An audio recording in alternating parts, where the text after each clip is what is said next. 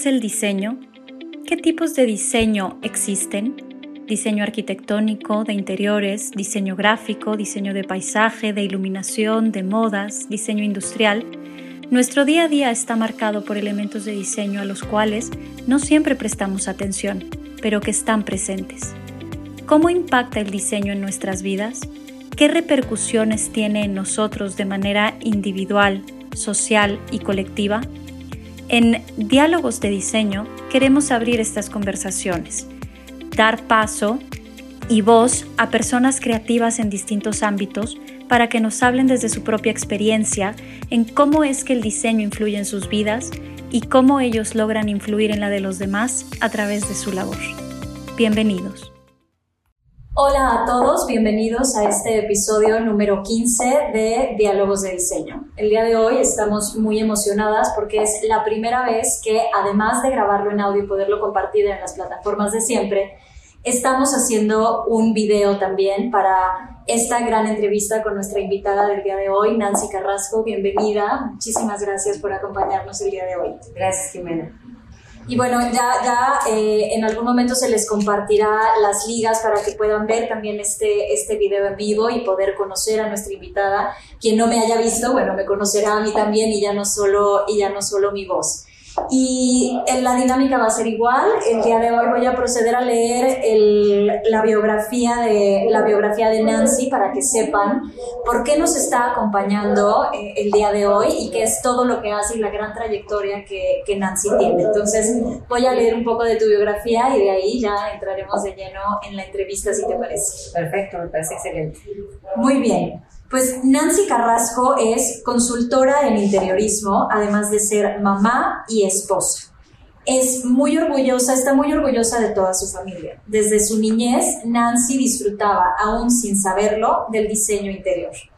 Desde los seis años, su juego favorito era armar enormes casas, del tamaño casi de una habitación, a partir de los objetos que podía encontrar en toda su casa. Su madre fue su mayor fuente de influencia, ya que constantemente cambiaba la decoración de su casa, ya sea retapizado, pintando o renovando los muebles. Los colores en su casa siempre fueron intensos, al igual que la dinámica de vivir con siete hermanos, que es una familia muy grande.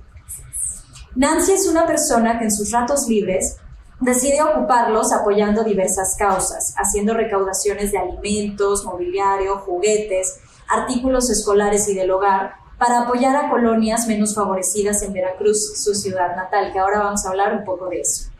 De igual forma, apoya a diversos albergues para animales abandonados derivado del gran amor que le tiene a las mascotas. Nancy es apasionada de la comida mexicana, de recorrer tanto pueblos mágicos como las grandes ciudades de nuestro país. Su comida favorita, un buen mole. Su postre favorito, las torrejas al estilo del norte, ya que su familia es originaria de esa. También eh, ha tenido constantes viajes a Asia que han logrado que tanto ella como su familia adquieran el gusto por los sabores asiáticos. Sus pasatiempos, caminar en la playa y pasar largas horas en su iPad viendo páginas de diseño interior, ya que para ella no es un trabajo, sino su gran pasión. Su vida profesional inicia hace 25 años, ya tiene una gran trayectoria. Cuando terminó la licenciatura en administración, ella no, no eh, empezó como diseñadora de interiores, ahora nos va a contar un poco de esta trayectoria, trayectoria que tiene, que en realidad empezó con, con administración, y la estudió esta carrera con la finalidad de entender el mundo de los negocios. Carrera que la llevó a aperturar tres tiendas de decoración en 1996, donde tuvo la oportunidad de conocer la riqueza de la, de la, artesanía mexicana, la cual la llevó a abrir franquicias donde las vendían. Incluso abrieron una franquicia en Italia donde vendían las artesanías mexicanas. Con los años, evolucionó al sector del mueble y la decoración, por lo que tuvo el privilegio de asistir a innumerables expos internacionales, cursos, especialidades y conferencias con los grandes del diseño mundial, lo que le permitió llevar desde hace muchos años su propio estudio de diseño con proyectos tanto en México como en Estados Unidos y España. Nancy posee una, posee una energía inagotable, ya que además de ser la directora de su despacho de consultoría en interiorismo, donde realizan proyectos en las principales eh, ciudades como Monterrey, Guadalajara, Ciudad de México, Puebla, Mérida, Cancún, Veracruz, prácticamente Nancy está en todos lados. También es eh, la mentora principal de estudios de prácticas y pasantías en interiorismo. Esta energía que tiene también la imprime llevando junto con su equipo sus redes sociales, donde ella personalmente redacta y supervisa el contenido a ofrecer a sus más de 20.000 seguidores que suman sus diversas redes de forma orgánica. Nancy, ya compartiremos también eh, esta información, tiene su propio canal de YouTube donde además nos comparte siempre eh, muchos tips de decoración y de diseño de, diferentes cosas que resultan sumamente interesantes, así que ya, ya se los compartiremos a todos. Tiene 25 años ejerciendo, dando seguimiento a los Cool Hunters del diseño y asistiendo a las expos internacionales. Su pasión por el estudio y por la investigación la llevaron a actualmente cursar una maestría en diseño interior en la Universidad Complutense de Madrid, en España. Nancy es una enamorada del alto diseño, el cual es su fuente de inspiración. Su frase, que todo te guste, pero que nada resalte. Ese es el objetivo en cada uno de sus proyectos crear espacios envolventes estilo high-end, donde todo te guste sin que puedas definir específicamente qué. Ahí es donde sabe que encontró el perfecto equilibrio en la decoración. Y bueno, esta, después de leer esta extensa biografía y conocer la, la grandiosa y maravillosa trayectoria que, que, tienes, ahora sí te doy oficialmente la bienvenida, Nancy. De verdad, gracias por aceptar acompañarnos. Al contrario, Jimena, para mí es un gusto poder estar aquí y bueno, conocer también a tu audiencia y que la mía también te conozca. ¿Eh? Así que no, muy está, gracias. Está genial, la verdad es que este es un espacio donde siempre estamos invitando, invitando colegas y nos encanta aprender unos de otros, ¿no? Creemos que, que el poder apoyarnos y aprender de lo que hacen los demás siempre nos, siempre nos enriquece. Y bueno, en, en leyendo tu biografía comenté que tú eres de Veracruz. Entonces quiero que me cuentes un poco de cómo es que inició tu, tu, pasión por el diseño estando en Veracruz, cómo ha influido también el ser de allá en, en todas tus propuestas. Y bueno, cuéntame, cuéntame un poco de eso. Bueno, eh, como bien dijiste hace rato, eh, la influencia viene desde mi niñez. El vivir en una casa y con tantos hermanos, tan llena de vida, me permitió, pues también bajo la influencia de mi mamá, que se dedicaba siempre a estar cambiando la casa, eh, vivir algunas décadas importantes en la historia del diseño ¿no? mundial. Por ejemplo, a mí me tocó la niñez en los años 70, donde viví rodeada de mobiliario que recuerdo perfecto, ¿no? Esa sala rojo con negro y blanco a cuadros, con un tapete rojo, unas mesas en aluminio blanco, lámparas eh, plateadas con las esferas en color vidrio blanco, que tal vez uno diría, bueno, son cosas que han venido, que ya hemos vivido también en, en etapas recientes porque efectivamente el diseño como que regresa, pero siempre actualizado, ¿no? También recuerdo en los 80 tener la mesa tulip, que es uno de los iconos de diseño, uh-huh. tenerla en mi desayunador sin saberlo. ¡Qué maravilla! ¿no? Sin saberlo. Pero recuerdo mucho ese diseño que me gustaba tanto, tan sencillo, tan equilibrado, y era uno de mis lugares favoritos, estar en ese desayunador con unas sillas tulip también en blanco con naranja, muy llamativas. En los 90 también recuerdo perfecto esa sala rosada que mi mamá había mandado a diseñar en un tapiz gris, que actualmente está muy en tendencia, ¿no? Con tonalidades este, rosas. Entonces, bueno, todo eso influyó en, eh, seguramente en mí para en algún momento del camino encontrarme con esta profesión que la verdad es mi pasión. Porque como bien dijiste, no estudié como tal la carrera de diseño interior, aunque ahorita ya no estoy haciendo, eh, bueno, de hecho durante 25 años, ¿no? Pero ahorita ya no estoy volviendo en cuanto a los créditos este, oficiales, real con mi maestría en diseño interior, pero eh, la influencia viene desde ahí, seguramente.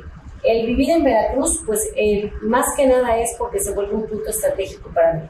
Es un lugar en el cual puedo estar en menos de dos horas en cualquier punto del país, por la ventaja que tenemos de los vuelos directos. También realizamos importaciones para nuestros proyectos y bueno, estar en el puerto nos favorece más en cuanto a lo que es el transporte, ¿no? la logística. Eh, la influencia que tiene, bueno, es porque el mar, soy una apasionada del mar también, me encanta, me inspira y es donde encuentro los momentos especiales para poder diseñar mis proyectos. Qué lindo, yo también, yo también crecí en Puerto, eh, digo, yo, yo, ya lo he comentado en, en, algunas ocasiones, en episodios anteriores, yo soy de Ensenada, y, y definitivamente el mar creo que sí tiene, ejerce una influencia muy importante en tu vida y en el cómo percibes, cómo percibes las cosas. Y todo esto que cuentas de tu mamá, digo, yo no sé si tu mamá era diseñadora, decoradora de interiores en algún momento, pero qué interesante que aún sin, sin saberlo tuviera tanto conocimiento del diseño y tener toda esta gama de, de mobiliario tan clásico y tan famoso y que tú lo tuvieras al alcance, al alcance de la mano en tu vida diaria, creo que definitivamente tiene, tiene una gran influencia en cómo percibes el, el diseño. Efectivamente, a veces sin saberlo, pues estamos dirigiendo tal vez la vida de nuestros hijos, ¿no? O por lo menos inspirándolos para que llegado el momento sepan tal vez a qué quieren dedicarse. ¿no? Mi mamá efectivamente no se dedicaba al diseño ni mucho menos, pero bueno, yo creo que tenía un gusto eh, ya implícito en ella, ¿no? De poder hacer estos ambientes, la verdad, tan atractivos en, en mi casa de la niñez y de la adolescencia. Qué maravilla. Y bueno, tú en, en, tu despacho y en las consultorías que, que das de diseño de interiores, haces eh, proyectos de todo tipo, haces proyectos residenciales, comerciales, veo que también has hecho incluso hospitales, hoteles, en fin, tienes, tienes una, una gran variedad pero quiero que me cuentes cuáles son los proyectos o los tipos de proyectos que a ti más te apasionan. Bueno, yo creo que a todo diseñador de interior nos gustan todos, ¿no? Este, finalmente es una vasta gama de posibilidades en las cuales podemos aportar nuestro granito de arena en cuanto a un buen diseño. Eh, te puedo decir, tal vez en, en, en, algunos de los que me considero tener cierto expertise, por ejemplo, en los hospitales, he desarrollado, he trabajado para eh, corporativos algo grandes, entonces, bueno, tengo un vasto conocimiento de las áreas y de las necesidades, obviamente, de las personas que acuden a un hospital. Pero siempre he trabajado con hospitales que buscan ofrecer a sus clientes eh, instalaciones muy eh, de tipo T, ¿no? Realmente muy lindas, que te sientas cómodo, que disfrutes, que no te sientas en un espacio como tal estresante que puede ser tal vez lo que a algún lugar por alguna cuestión este, médica. Eh, también los hoteles, los hoteles por supuesto he trabajado para muchos de ellos, me encantan, tanto los hoteles como los desarrollos, porque me retan, me retan realmente a esa búsqueda continua de ofrecer experiencia tanto a sus huéspedes como a la gente que habita estos desarrollos, por ejemplo, de las torres, porque hoy en día afortunadamente tanto los hoteles como estos desarrollos ofrecen muchas amenidades a la gente que los visita. Y bueno, eso a mí me reta para estar buscando siempre experiencias que mis clientes puedan ofrecer a los suyos. Entonces, bueno, creo que es una de las cosas que más me gusta. Eh, sin embargo, eh, pues también puedo decir que me encanta la creación de los, de los showrooms. Me gusta porque me lleva a investigar más. A mí me gusta estar constantemente investigando, viendo que está en tendencia, etcétera. Y cuando trato con algún cliente que me presenta un proyecto específico, tal vez usa una agencia de autos, por decirlo así, investigo mucho sobre ello y entonces eh, me va llevando a incrementar mi conocimiento en cuanto a las necesidades que tiene cada sector, ¿no? En cuanto a las instalaciones que deben ofrecer a sus clientes. Por supuesto, mis consentidos siempre van a ser eh, residencial y obviamente también las oficinas o los despachos, ¿no? Porque ahí interactúo directamente con el propietario y terminamos, como, como muchos podrán decir, este, más que ellos ser un cliente para mí, se vuelven amigos, ¿no? Amigos por muchos años. Así que bueno, es un espacio que disfruto mucho, aunque tal vez el residencial requiere del mismo tiempo de dedicación que le damos a un hotel, ya que es mucho más cuidado, más detallado, más minucioso.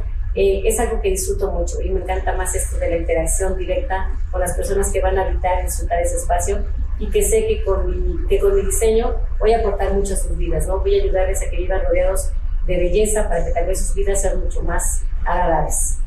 Sí, creo que todos los proyectos, como bien mencionas como diseñadores, creo que todos, todos los proyectos que, que llevamos a cabo tienen como este, como este gran sabor y este, una pasión que, que reflejamos en ello. Definitivamente los proyectos residenciales a veces es increíble que, como bien lo acabas de mencionar, te llevan el mismo o más tiempo que, un proyecto corporativo o un proyecto de hotelería, por lo mismo que tiene que ser tan personalizado y tienes que penetrar tanto en la vida de los clientes y en su manera de ser, de su personalidad, de vivir, etcétera, que sí te puede tomar muchísimo tiempo y es un grado, un grado de detalle impresionante, ¿no? Mencionabas, mencionabas también el diseño de hoteles. La verdad es que yo, ese es un rubro en el que no he tenido la oportunidad de, incursionar, de, de, los hospitales, perdón. Hotelería yo he hecho bastante, pero lo de los hospitales, esto que comentabas, de poder darles esta, esta experiencia a los clientes de por sí, el estar en un hospital no es agradable de entrada. Estás ahí por una cuestión médica, por un cuidado necesario. Y, y a veces creo que perdemos un poco de vista de verdad la necesidad tan grande de poderte sentir como en casa y poderte sentir de alguna manera apapachado en una habitación de, en una habitación de hospital y que no te recuerden constantemente eh, pues que estás enfermo y el motivo por el que, por el que estás ahí, ¿no? Ese sí es, es un, tipo de, de, proyectos que yo tengo por ahí en el, en el tintero, porque además toda mi familia eh, son de médicos y tengo una hermana en ingeniería biomédica que además ha trabajado en hospitales y ella siempre me dice, algún día diseñaremos un hospital juntas, yo conozco toda la parte técnica y haremos un gran proyecto, ojalá, ojalá llegue, llegue ese momento. Seguro, seguro será pronto. Pues esperemos, la verdad es que sí, son proyectos muy, muy interesantes y que creo que también representan un, un gran reto. Y justo hacia acá va, mi, siguiente, mi siguiente pregunta. Ya hablamos de, de la parte que te apasiona, pero, ¿cuáles son los proyectos? Definitivamente los residenciales, lo sé, porque me ha tocado vivirlo, pero ¿cuáles son los proyectos que para ti representan mayores retos o han representado mayores retos en tu carrera? Siempre es el residencial, como bien dices, siempre. Es tan cuidado y tan minucioso y bueno, tienes que tratar con todos, pues, con todas las personas que habitan esta casa, ¿no? Entonces, bueno, llegar a un consenso sobre las áreas este, que van a disfrutar todos, es a veces un poco complicado, pero bueno, lo logramos con éxito. Yo creo que definitivamente sí han sido eh, los hospitales, los hospitales sí han sido un gran reto para mí, porque tuve que involucrarme de manera muy directa en, en, las necesidades tanto del equipo de profesionales médicos que lo atiende, ¿no? las necesidades de ellos en cada una de las, de las, este, de las áreas. Hablemos, por ejemplo, de un tomógrafo, ¿no? ¿Cómo podemos ambientar un, tomógrafo o una resonancia magnética? ¿Cómo se puede también ambientar el área de urgencias? Que, por ejemplo, a mí me, me, me gustó mucho, me gusta mucho generar ciertas camas para los niños, creándoles un ambiente eh, especial para ellos, decorando paredes y techos, que cuando estén ellos recostados en sus camas, pues se sumerjan en ese mundo que creamos para ellos, ¿no? Entonces, eh, es estudiar qué, qué siente cada persona, por ejemplo, en, en los laboratorios donde te sacan la sangre, mientras estás sentado en ese sillón, yo llegaba y me sentaba para ver qué es lo que siente esa persona que está ahí, qué es lo que está viendo y tal vez en esas dos paredes que los contienen, contienen ese, ese sillón mientras te saca la sangre, pues que también te sumerjas en ese mundo que, que en cierta forma diseñamos para ellos, para que no sientan ese estrés normal que se vive cuando vas a, cuando acudes a una cita médica, ¿no? Entonces, pues sí, tuvimos que eh, estudiar también muchas cuestiones técnicas, por supuesto, ¿no?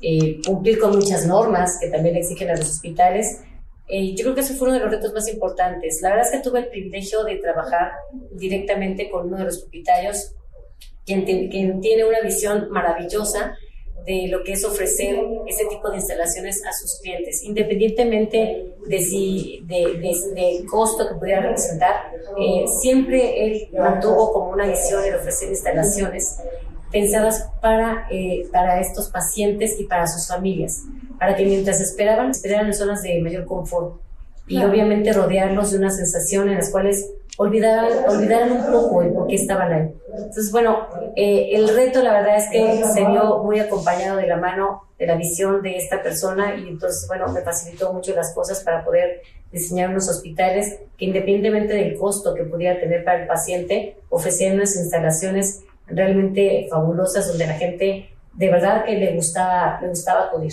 Entonces, fue un reto, la verdad, muy grande. Eh, lo replicamos en otros eh, hospitales de ellos.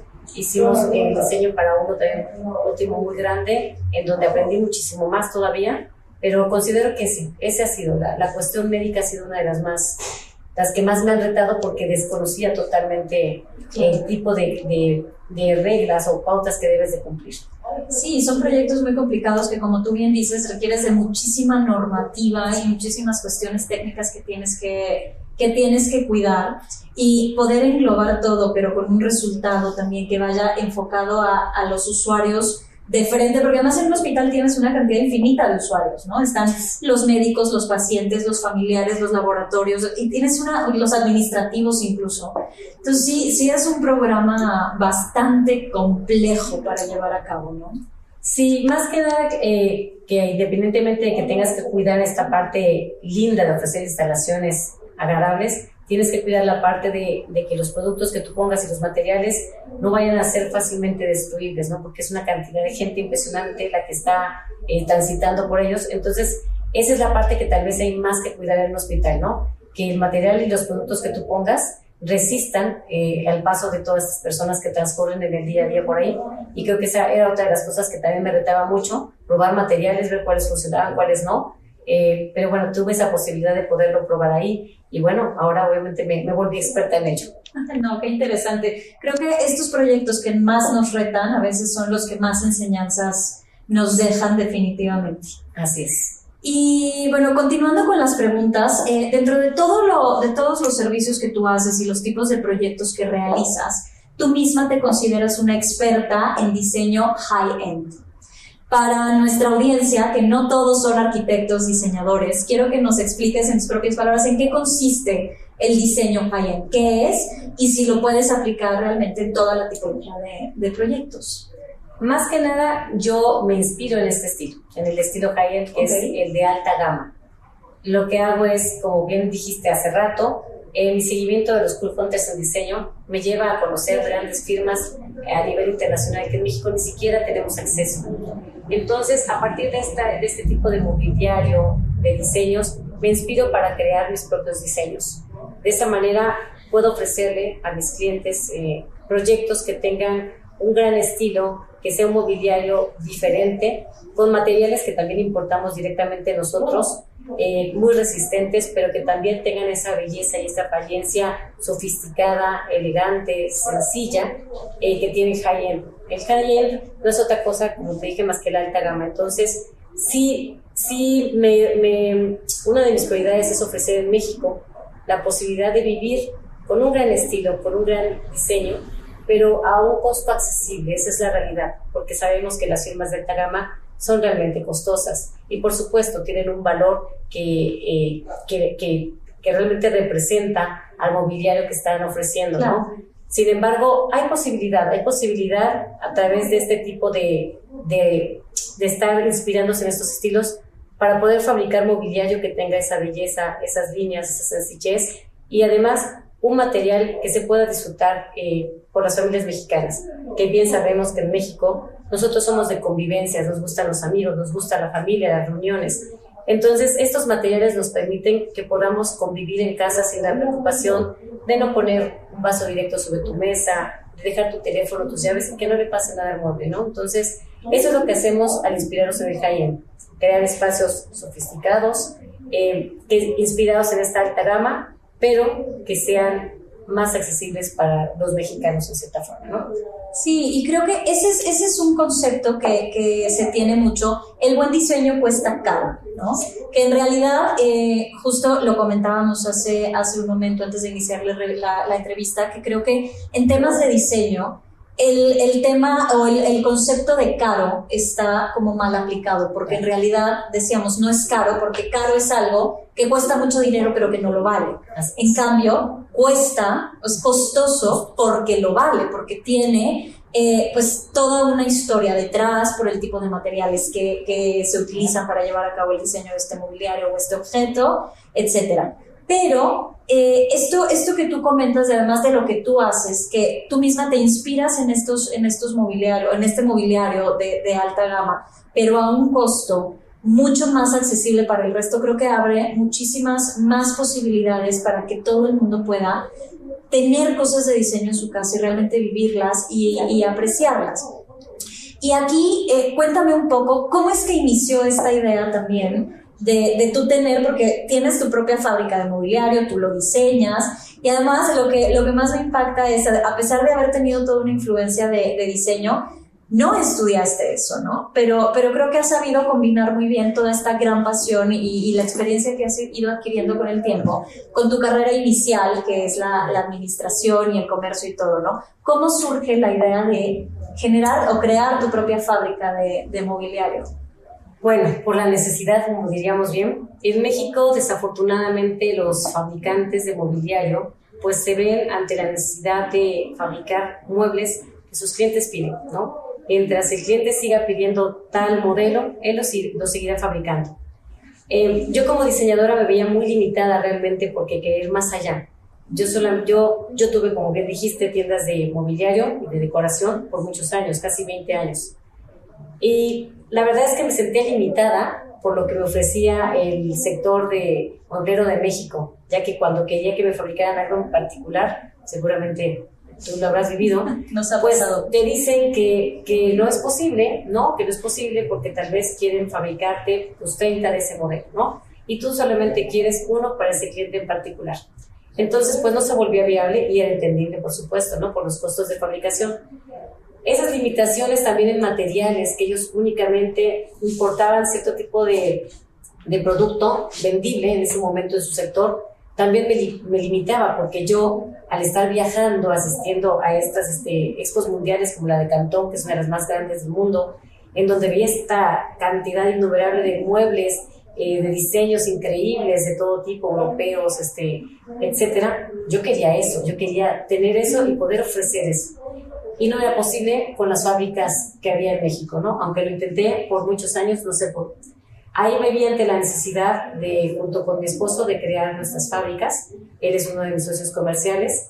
También tenemos varios socios comerciales que tienen otras fábricas que están muy abiertos a fabricar productos para nosotros o piezas que nosotros ensamblamos en nuestras armadoras. Tenemos unas armadoras donde traemos todo tipo de partes que mandamos hacer a veces con otros fabricantes y las ensamblamos ya directamente en la armadora para que obviamente ese diseño sí sea propio, ¿no? Entonces, este, fue ante la necesidad, no fue otra cosa realmente, eh, pero la verdad es que creo que eh, funcionó. Estoy muy contenta porque hoy en día puedo diseñar lo que yo quiera y puede ser fabricado. Siempre digo, a mi marido siempre le digo que, bueno, bueno, él me presenta siempre de que ella es la que diseña y yo soy la que vuelve realidad sus diseños. Y esa es la verdad. La verdad es que me siento muy contenta de que ya desde hace algunos años podemos ofrecer a nuestros clientes un producto diferenciado, pero también muy cuidado en sus materiales, porque es en lo que más ponemos atención, en que sea un mobiliario de tipo contract, aun cuando sea para residencial, para que nuestros clientes lo vivan, lo disfruten, no se preocupen eh, del uso diario y siempre esos hogares serán impecables, que es lo que realmente pretendemos todos, ¿no? Tener un hogar de que cuando llegues siempre esté en buenas condiciones. Y eso lo conseguimos a través de los materiales y, por supuesto, de diseño.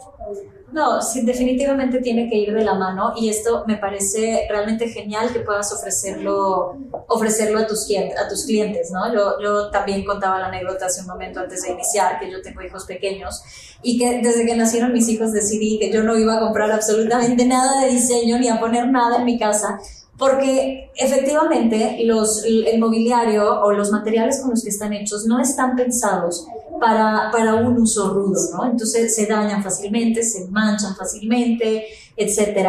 Entonces el que tú los puedas incorporar en tus diseños directamente y en, la fabricación de todo lo que haces me parece una, una gran alternativa y, y, una gran opción para, para, todos tus, para todos tus clientes. Gracias. Y cuéntame, además de, de, todos estos proyectos, yo leía en tu biografía que eres siempre muy activa, con muchísima energía para hacer muchísimas cosas.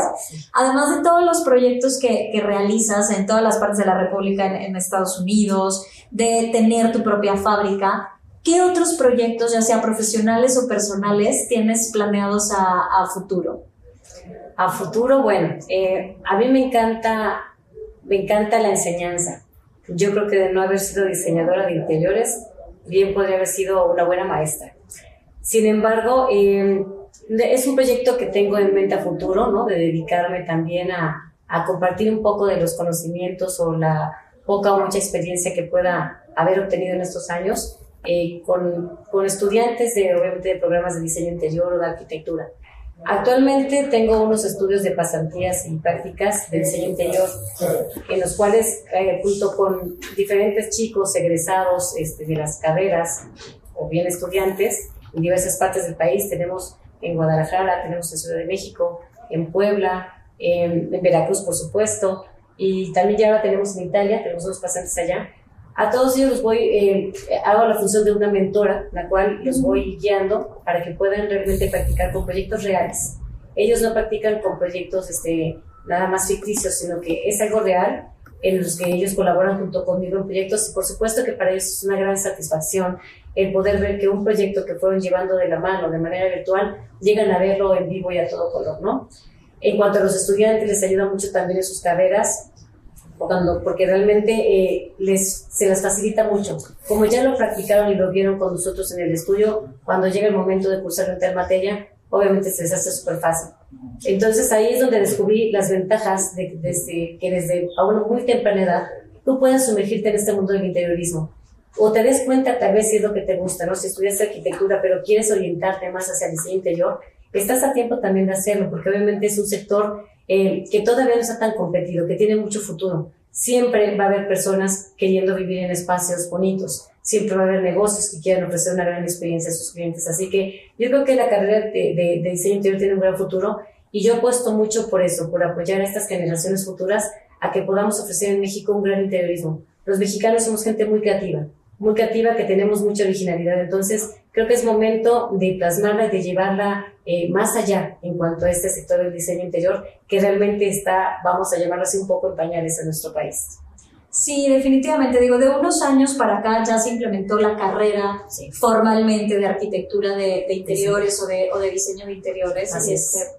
Pero efectivamente, eh, cuando tú y yo estudiamos la carrera no existía, ¿no? Era como una especialidad, eh, eh, algo así, pero, pero no, no como carrera. Entonces... O tenías que cursarla fuera. Yo tuve que cursar estas cosas de diseño interior, las tuve que cursar fuera de México, porque aquí no existían. Esa es la realidad. Entonces, hoy en día ya hay, como bien dices, este, la carrera de arquitectura de diseño interior, ya hay universidades en el extranjero, donde ahorita tenemos a los pasantes en Italia, que es la carrera ya de diseñador de interiores como tal.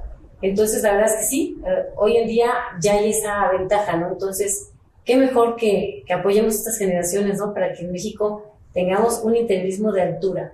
Sí, y que, y que se impulse. Y, y, me encanta que también tengas este interés por la, por la docencia. Yo lo comento en cada uno de mis episodios. Yo doy clases también en la universidad.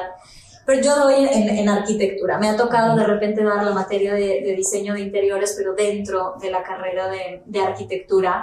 Y siempre es poder como mover a mis estudiantes y decirles, el diseño de interiores no es lo que piensan, porque siempre lo ven como, eh, este, de, no, eso es como facilito, eso es, desafortunadamente muchos piensan de eso es cosa de mujeres, lo cual es un gran, gran, gran error. Hay grandes diseñadores de interiores hombres Muy alrededor del mundo. Pero, pero sí les muevo incluso alguna ocasión que me tocó dar la materia de diseño de interiores, mis alumnos se quejaron conmigo porque me decían, es que nos haces trabajar mucho más que en la clase de proyectos de arquitectura. Nunca pensé que el diseño de interiores implicara todo esto y requiriera tanto esfuerzo y tanto trabajo. Y yo, mira, este, hay una mala concepción ¿no? de, de, lo que es el diseño de interiores y me parece increíble que, que tú lo estés impulsando tanto con estas, con estas pasantías. Así es, sí, efectivamente, tenemos una, una idea errónea de lo que es el, el diseño interior porque realmente requiere de muchos, muchos tecnicismos, muchas, este, muchas pautas que debes de, de, seguir para que puedas desarrollar un buen proyecto. Debes de tener muchísimas bases de arquitectura, por supuesto, pero también tener un buen manejo de estos este, softwares de diseño interior, que también es una habilidad que debes de tener para poderlo, para poder conseguir eh, mostrar esos proyectos con un nivel de fotorealismo lo más cercano posible, ¿no? Puedas bajar eso que tú tienes aquí, obviamente, a una imagen y que tu cliente pueda verlo, ¿no? Así que bueno, yo sí, yo sí creo que realmente es una carrera muy amplia. Eh, por ello es que a veces muchos de los arquitectos eh, nos llaman a nosotros. Yo tengo muchísimos arquitectos que me llaman para colaborar con ellos, porque efectivamente ellos saben eh, que se pueden quedar hasta cierto espacio y tal vez ya a partir de ahí debe entrar el diseñador de interiores, ¿no? Para entonces ahora sí levantar esta parte interior o incluso junto con él ver dónde hay detalles que vez se puedan resolver antes de que inicie la construcción, ¿no? Es correcto. Hoy, hoy en día, la mayoría de mis proyectos, por supuesto, a muchos días me llaman cuando ya está la obra, ya la obra blanca, pero cada vez más me llaman desde el inicio, desde que está el cliente conceptualizando junto con el arquitecto esta parte del diseño arquitectónico, para que nosotros lo levantemos de manera virtual, entremos a ese espacio y veamos dónde hace falta que sea un muro 15 centímetros más, dónde tal vez sería posible mover una puerta, dónde deben ir los contactos, dónde deben ir las iluminaciones, las lámparas, etcétera, y poder generar esos espacios realmente funcionales, funcionales para el mobiliario, que tal vez es la parte en la que el arquitecto ya se quedó un poco atrás, vamos a llamarlo así, porque debería tener un conocimiento demasiado amplio para poder abarcar todos esos detalles, ¿no?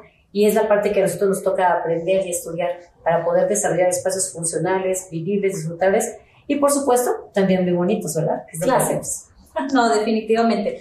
Y creo que se tiene que hacer esta conciencia de que el diseño de interior no es nada más llegar y decorar y poner el cojincito bonito al final de que ya está todo montado, sino esto que tú comentas. En realidad, creo que arquitectura e interiores deben de ir todo el tiempo de la mano para lograr estos proyectos integrales y verdaderamente funcionales y al final que repercuten en, una belleza estética de, los espacios, ¿no? Así es. Em, a ver, cuéntame, ¿tú qué, tú qué viajas tanto, que vas a tantas expos eh, internacionales y que tienes tanto contacto con, con todo el tema de diseño alrededor del mundo?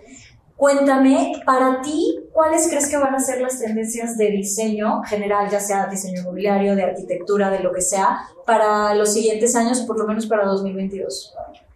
Mira, yo creo que ya desde este año hemos visto ya funcionar muchas de ellas, ¿no? Ya las hemos visto en los ambientes, más que nada en, las, en los este, ambientes ya que nos presentan estas páginas a nivel internacional. Por ejemplo, eh, considero que el This Style que es esta influencia de los años 70 y los 90, va a estar muy presente en nuestros espacios a través de empezar a incorporar ciertos colores vibrantes. Como todo, cada estilo lo incorporará haciendo una fusión de, estos, este, de estas este, influencias, no es colocar y que volvamos a los años 70 o los 90 totalmente en nuestros ambientes, no. No se trata de eso. Es una influencia únicamente en el que, por ejemplo, yo con mi estilo high-end incorporo esa parte que, que, puede integrarse, ¿no? Tal vez ciertos toques de colores vibrantes, ¿no? Para mis espacios que por lo regular suelen ser muy neutros. Eh, el Oldies Style, obviamente, se caracteriza por el uso de colores muy fuertes, ¿no? Vibrantes, más que nada. Eh, tonos rojos, tonos con naranja. Y también el uso de metales, que ya los hemos visto como el dorado, los, los metales bronce, el uso de los terciopelos, que también ya lo estamos viendo desde hace unos dos años o más atrás. Y bueno, esa influencia va a permanecer todavía para el 2022. También eh, el urban style, ¿no? Este diseño muy del street, también entra a nuestros hogares para estos ambientes en los que queremos generar esos espacios un tanto masculinos, ¿no? Un poco más sobrios, con colores tal vez un poco más, eh, incluyendo los negros, los grises, que también ya los hemos visto, ¿no? Pero sí bajo esta mirada o esta perspectiva ya de, del urbanismo, ¿no? Eh, el otro, bueno, que yo considero obviamente eh, las smart las smart homes, que obviamente van a seguir, obviamente, influenciando el diseño del mobiliario. Cada vez más nuestros mobiliarios se tienen que adaptar a estos dispositivos que rigen nuestras vidas, ¿no? Todos estamos siempre con un celular en la mano o con un iPad o con una tablet, ¿no? Eh, o, frente a una pantalla. Entonces nuestro mobiliario realmente se va a adaptar a, a, este estilo de vida que ahora tenemos, diseñando, por ejemplo, no sé, ya en tus burós que ya tenga estos este, espacios para que puedas cargar tu teléfono, tus dispositivos, eh, estos gabinetes espectaculares ahora para montar tu pantalla, ¿no? Increíble televisión y todos esos equipos que tienes ahora con los cuales eh, vives el, el, entretenimiento desde casa, ¿no? Antes íbamos al cine, ahora como que somos ya más de ver la, la gran pantalla en nuestra casa. Eh, tal vez eh, también disfrutar de un mobiliario más cómodo donde puedas disfrutar este, esas largas horas, como en mi caso, en, sobre un iPad o una mesa bien diseñada para estar con tu laptop trabajando, tu escritorio. Entonces, bueno, esa influencia va a seguir, por supuesto. Y una más que yo diría sería el multifuncionalismo ese va a estar presente porque definitivamente la pandemia cambió nuestras vidas eh, y, yo creo que en muchos aspectos la cambió para bien dentro de nuestros hogares, ¿no? Digo, salvo las, las, este, los malos momentos vividos por algunos de nosotros. Sin embargo, en nuestros hogares trajo, trajo eh, ¿qué podría decir? Trajo una renovación. Las personas al haber estado dentro de nuestros hogares, volteamos a ver todos esos detalles que no funcionaban, todo eso que había que reparar, todo eso que había que sanar en nuestro hogar. Entonces los diseñadores nos convertimos en los sanadores de estos ambientes, porque al estar cerrados incluso los negocios, nos llamaron para poder restaurarlos, renovarlos y pudieran estar aptos para volver a recibir a sus clientes en el momento en el que sucediera.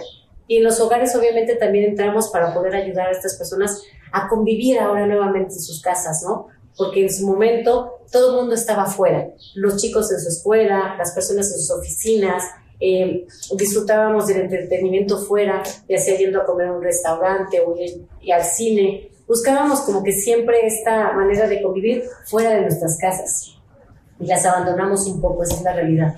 Y ahora que nos vimos en la necesidad de tener que estar todos dentro, incluyendo a nuestros chicos estudiando, a nuestras familias trabajando dentro, nosotros mismos, entonces ahí es donde vimos que no funcionaba que cómo vamos a poder estar todos en un mismo lugar teniendo estas actividades, ¿no? Entonces, eh, lo que hicimos fue eso, eh, hacer un multifuncionalismo para estas casas, abrir ambientes, ¿no? Tal vez quitar esa pared para que pudieras tener un espacio este, que te abriera la vista al exterior, que pudieras disfrutar de tu jardín o incluso de tu ventana que tal vez da al cielo y pudieras meter esa sensación a tu casa. Eh, de abrir espacios también para que pudieran todos convivir y también cerrar algunos, ¿no? No cerrarlos, pero tal vez dividirlos o estimularlos para que, bueno, tus chicos pudieran estar a un lado tomando sus clases en línea y tú pudieras estar trabajando en el otro lado. Entonces, el, el multifuncionalismo además nos trajo esta necesidad social que tenemos todos los humanos de convivir, de tener esto, y más los mexicanos, nos encanta la fiesta, nos encantan las reuniones, nos encanta la gente. Entonces hicimos eh, este, que nuestros espacios ahora funcionaran para poder recibir a todas estas personas, tal vez abrir nuestra sala, comedor, el family, la terraza, para que se conviertan, se convirtieran en, un solo espacio donde pudieras recibir a tus invitados y todos pudieran convivir. Entonces, definitivamente yo creo que esta es una de las tendencias que más va a, ejercer su influencia en el 2022 y es, por supuesto, una de las que más vamos a disfrutar. Yo tengo una frase creada por, creada por mí, vivida por mí, que es, este, en mi casa vivimos cuatro, somos cuatro miembros de la familia, y siempre digo que, bueno, mi casa obviamente no es una gran casa, es una casa de tamaño normal.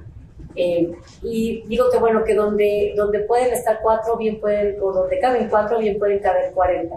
Y es cierto, porque a veces las reuniones de cualquiera de mis hijos, por lo menos tienen 40 personas y todas disfrutando y conviviendo ese espacio, como si se tratara de un gran salón, un gran lugar, y sin embargo no lo tenemos. Es nuestra casa y simplemente está diseñada y adaptada para poder disfrutar de esos momentos. Claro, y es que esa es la importancia del buen diseño, ¿no? Que pueda ser adaptable y todo. Y me encantó este término que tú empleaste de los diseñadores somos los sanadores de los espacios. La verdad es que me encantó esa, esa frase y, y, me encantaría cerrar con ella esta, esta entrevista. Ha sido, ha sido un gusto. Solo nos queda una última sección que nosotros en el podcast denominamos preguntas creativas, que son estas preguntas que, que, soltamos un poco para sacar de la zona de confort a los invitados, más bien ponerlos en una zona muy incómoda para que nos digan lo primero que se les ocurre y que les viene a la mente y que también nos ayuda a conocer un poco más de, un poco más de ustedes.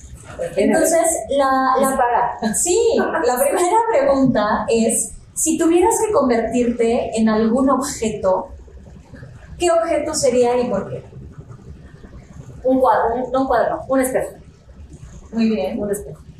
¿Por, qué sería un espejo? Bueno, porque definitivamente el espejo es donde, donde puedes reflejarte, ¿no?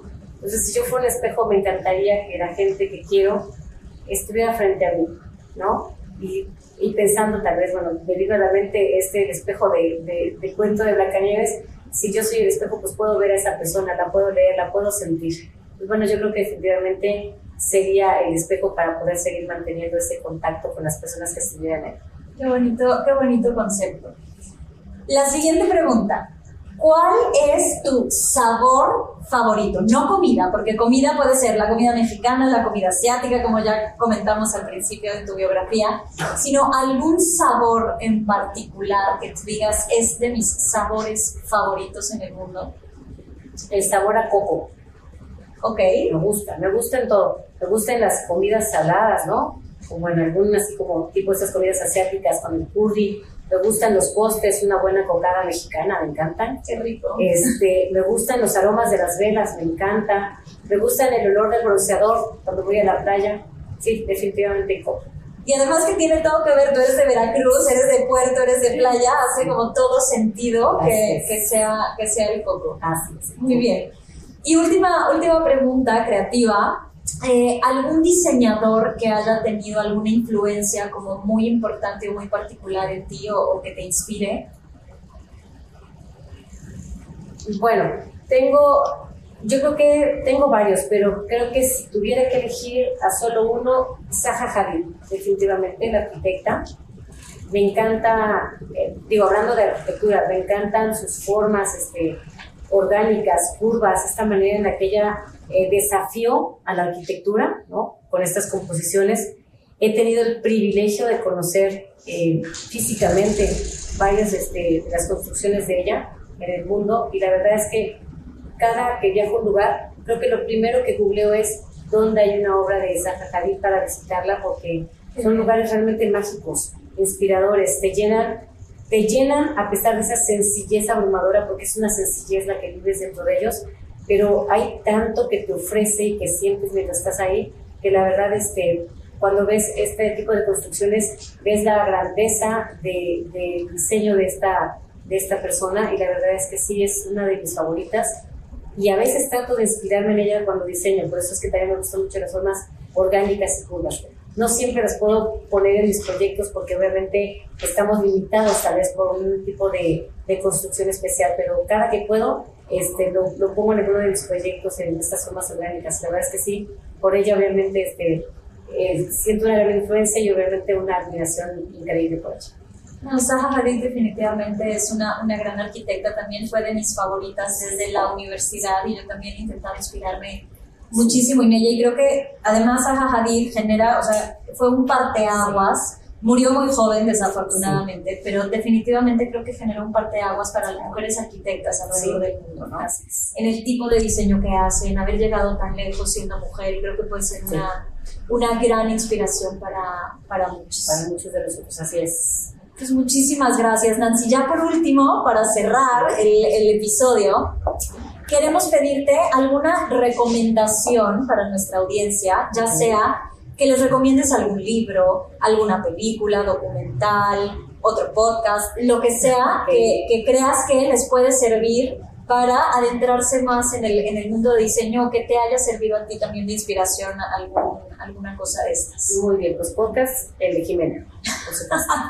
Pero bueno, ya, ya pensando en eso, fíjate que pues hay muchos libros y muchas cosas que me gustan, será difícil decir no, pero si tuviera que recomendarle a alguien de la audiencia algo que les sirviera en sus vidas, definitivamente sería que antes de que, de que tal vez se dejen llevar por esta, por esta sensación avasalladora de querer renovar tu espacio o tal vez de, de querer incursionar en, en diseñar alguno, ¿no? ya sea que te dediques de manera profesional o no a esta cuestión de diseño interior, pues que primero partiéramos de, de, ¿qué te podría decir? De ordenar, de ordenar nuestras casas o nuestros negocios. Uh -huh. Ya que a veces este, entramos de lleno en el que quiero renovar mi casa, pero ¿cómo le hago si tengo una cantidad de cosas impresionantes? Y no hay cabida para el diseño, esa es la realidad, no hay cabida, porque obviamente no puede haber un diseño tan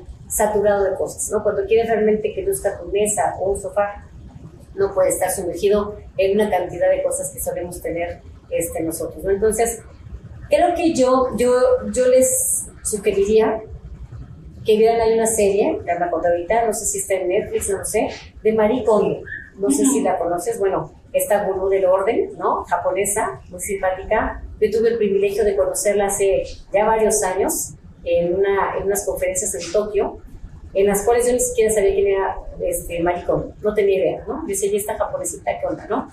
Sin embargo, bueno, con el tiempo se fue convirtiendo en alguien muy famoso cuando obviamente hicieron esta serie y llegó a Estados Unidos. Entonces, bueno, cada vez este, supimos más de ella y dije, mira, qué increíble. Yo, yo estuve en una conferencia de ella, ¿no? La verdad es que tiene unos muy buenos tips en su, en su serie. Siempre que llego a alguna de las casas o lugares que, que están llenas de cosas, mi primera recomendación es, oye, este fin de semana, ¿qué tienes que hacer? No, pues, ¿por qué vamos a ir a comer? O qué digo, no, te sugiero que te tomes una buena copa de vino, que te sientes en la noche frente a la tele y te eches la serie de Maricón. De verdad que ha funcionado. A mí me funciona. A mí, te lo puedo decir, yo soy una persona que desde que vi esa serie puse en orden todo lo de mi casa. Eh, eh, bueno, saqué lo que había que sacar, reparé lo que había que reparar, este, exhibí lo que había que exhibir, pero realmente me deshice de mucho de eso que a veces estaremos cargando y que a lo mejor no nos hace felices. Ella tiene mucho esta sensación, este sentido de que todo lo que tengas en tu casa te haga feliz. Y es tan cierto, Jimena, porque todo eso que tú puedas tener debe de representar para ti algo. Por ejemplo, si tienes esta, este lindo accesorio, cada vez que lo veas te debe hacer sonreír ese sillón que tienes, yo por ejemplo me he dado el gusto de tener piezas de diseñador, porque realmente es lo que me hace feliz. Entonces no los tengo tanto porque sea diseñadora, sino porque de verdad cada vez que salgo de mi recámara y voy a cenar al comedor, solo de verla sonreír y me inspira y me levanta el día y me levanta el ánimo. Entonces se trata de eso, de que todo lo que tengas en tu casa te haga feliz. Ese cojín que tienes, tal vez por la sensación o por el estampado, te encante, ¿no? Este, ese comedor que tienes, te costó tal vez mucho trabajo poderlo adquirir, pero te encanta y no que tengas tal vez el comedor de tu abuelita y que lo tengas que tener porque pues, me lo dio mi abuelita, pero no te hace feliz. Yo creo que es momento de que tengamos en nuestras casas todo eso que realmente contribuya a aportarnos alegría, belleza, porque la gente que nos rodeamos de belleza, de verdad que vivimos una vida mucho más, mucho más saludable, ¿no? Somos más alegres, más felices. Entonces yo creo que sí, eso es lo que tienen que ver. Así que bueno, si tienes tu casa en desorden, yo te recomiendo de verdad que veas la serie de Maricón. No, pues qué, qué, maravilla tienes toda la razón. Creo que para poder permitir que las cosas buenas entren a tu vida, tienes que aprender a liberarte de todo eso que te ata. Entonces, una excelente recomendación. Gracias. Pues Nancy, muchísimas gracias. De verdad ha sido un placer charlar, charlar contigo y, y tenerte con, con, nosotros el día de hoy. Gracias. Y, y, quiero extender un agradecimiento a Casa Italia por habernos eh, prestado su su showroom para poder hacer esta, esta grabación, la primera grabación de video de diálogos de diseño, así que estamos muy muy agradecidos y gracias por haber sido la primera invitada que vamos a tener en, en video. Al contrario, gracias a ti Jimena y de verdad gracias también a Casa Italia, es uno de mis lugares favoritos, quiero decirte. He adquirido muchos accesorios, accesorios muebles a lo largo de estos años para mis clientes y bueno, cada vez que vengo no deja de gustarme, de encantarme quiero llevármelo todo como ese maravilloso hipopótamo que cada vez que lo veo, aquí lo tengo enfrente, luego se lo vamos a pasar una imagen a ver si Jimena puede poder luego ponerla. Este, cada vez que lo veo, lo quiero. Así que bueno, creo que esta Navidad ese va a ser mi regalo. Muchas gracias, Jimena. No, muchísimas gracias, Nancy, y a todos ustedes. Nos escuchamos en el siguiente episodio. Muchas gracias a todos por habernos acompañado en este episodio número 15 que además es el último de esta temporada y el último de este 2021. Esperamos que hayan disfrutado todos los episodios anteriores y nos quieran seguir acompañando en la siguiente temporada. Como siempre, les dejo nuestros correos para que puedan hacernos cualquier comentario o sugerencias de próximos temas. El mío es xdias.a-medioestudio.mx y el de Cristina Severnal a medioestudio.mx. Nos escuchamos en el siguiente episodio.